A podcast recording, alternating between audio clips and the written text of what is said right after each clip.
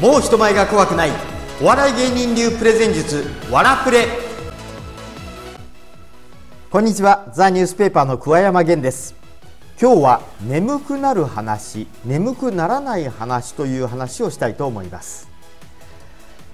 人の話を聞いてると本当眠くなる時ってありません？もうね僕なんかはそうですね高校の時の授業とかも最悪で特に数学とかね。もう全然わかんないんでもうものすごい眠くなるんですよ。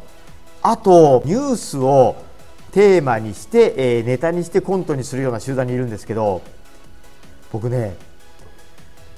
5教科の中で何が一番嫌いかっていうと社会が一番嫌いなんですよ。もう意味がわからなくて。だってもう地理とか行かないのになんでそんなところのね、オーストラリアの話とかフランスの話とか聞かなきゃいけないのって思ってましたし歴史とかについても自分が生まれる前の話とか聞いてって意味ねえじゃんと思ってたんでもう社会が本当に嫌いだったんですよね。それが何の因果かねこういうニュースペーパーっていうところに入ってしまってるわけなんですけどもその眠くなる話眠くならない話でいうとこの前ちょっと面白い話がありまして僕はマンションに住んでるんですけどマンションの中でマンション管理組合っていうのがあるんですよねでマンション管理組合には理事会っていうのがあってこの理事会っていうのはマンションに住んでる人全体で順番にこう、うん、持ち回りで順番が回ってくるんですよ大体10年に1回ぐらいの割合で回ってくるんですけどその順番が回ってきてまあそうだな理事会やっとかなきゃいけないのかと思いながら理事会に参加したんですね。でこのマンションの理事会っていうのはいろんななんかこう委員会があるんですよ。もう本当国会みたいな感じでねいろんな委員会があって例えばそうですねオーナーズクラブっていうのがあったりしてこれはどういうことかっていうと、うん、クリスマス会とかですねそれからハロウィンのイベントをやったりとかいろんなイベントを企画してやるんですよね。えー、今度はなんかワインの講習会をやるとかって言ってましたしそういういろんな企画をやるんですよ。それからペットクラブマンションの中でちっちゃいペットは飼っていいことになってるんでそのペットのマナーを守ったりとか登録管理をしっかりしたりとかあとはそうですね犬の鳴き声がうるさいっていう苦情を受け付けてその鳴き声を出した飼い主の方のところに交渉に行ったりとかそういうペットクラブっていうのもありましたしそれから建築委員会マンション全体でみんな居住者がちょっとずつお金を出してえー、積みためてるんですよね。その積立金を修繕費どこに修繕するかっていうのこれも建築家の専門の人はちょっと一部入らないと成り立たないんですけど、えー、壁がひび割れてるからここをやろうかとか配管がそろそろやばいからこっちに予算を使おうかとかっていうのをこう検討する会議があったりでその中でもうどれも難しそうだなと思ったんですけど唯一これならできそうだなと思って僕が入ったのが防火防災委員っていうのに入ったんです防火防災委員、えー、何かこう火事があったりとかしたら先導して避難を誘導するとか年に1回、えー、防災の企画をする。例えばあの地震でこう揺れる車とかを消防署に手配して呼んできてみんなで防災訓練を受けるっていうその企画をしたりとかこれをやるんですね。でこれには資格が必要で防火防災管理者っていう資格が必要なんですよ。防火防災管理者。これどんな資格かっていうと、消防署に行って、丸2日間講習を受けるんですね。5000円払って。で、それで資格をもらって初めてその防火防災委員として登録されるんですけど、これがまた眠くなるような話なんですよね。いやまあまあしょうがないんですよ。難しい話だからしょうがないんだけれどまあ本当眠くなるんですよ。でこれがまたね眠くなって居眠りしてればいいかっていうとそうでもなくて、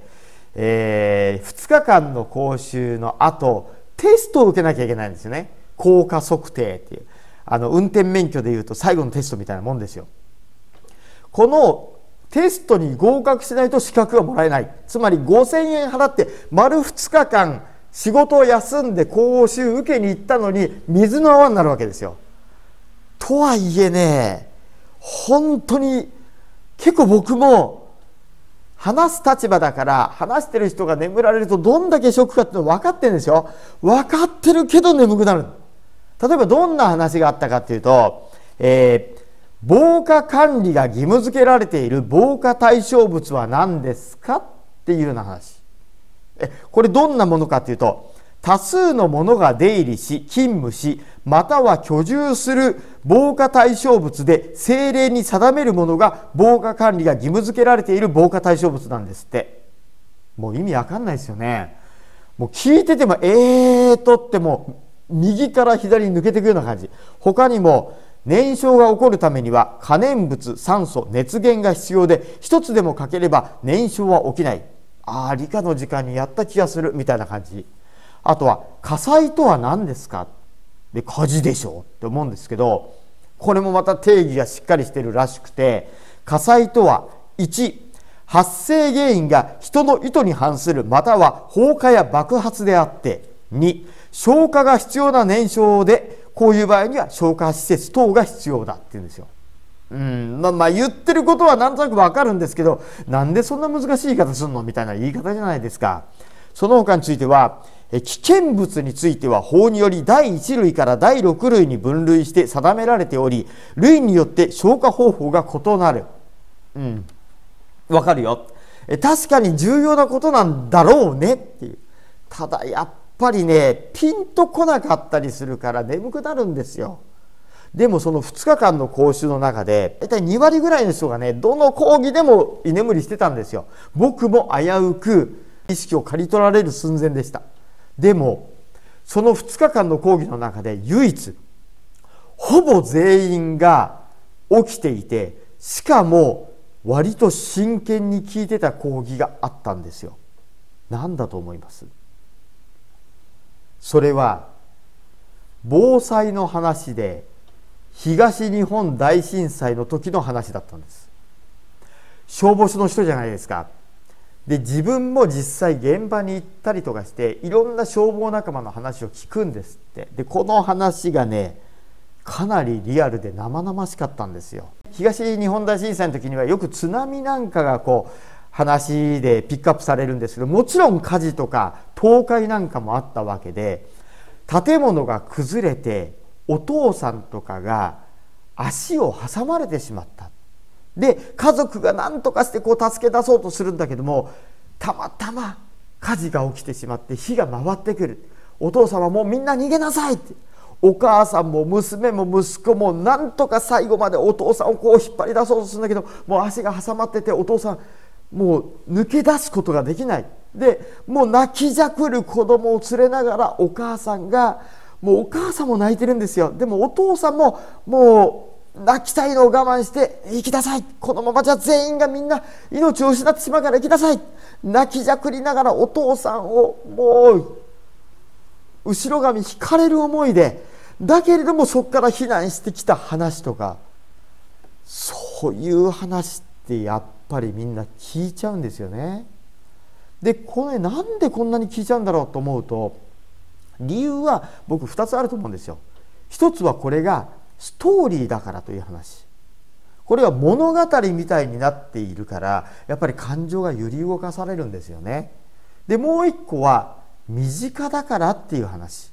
いつ自分のところにも起こるかわからないからやっぱ感情移入しやすいと思うんですよね。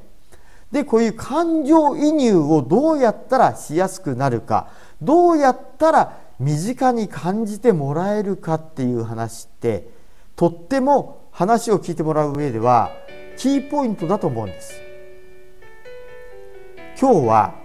どうやったら話を聞いてもらえるか眠くなるか眠くならないかの話の分かれ目は感情移入ができるかできないかっていう話です。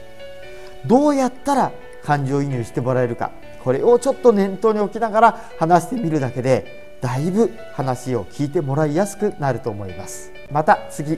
う話題でお会いしましょう。ありがとうございました。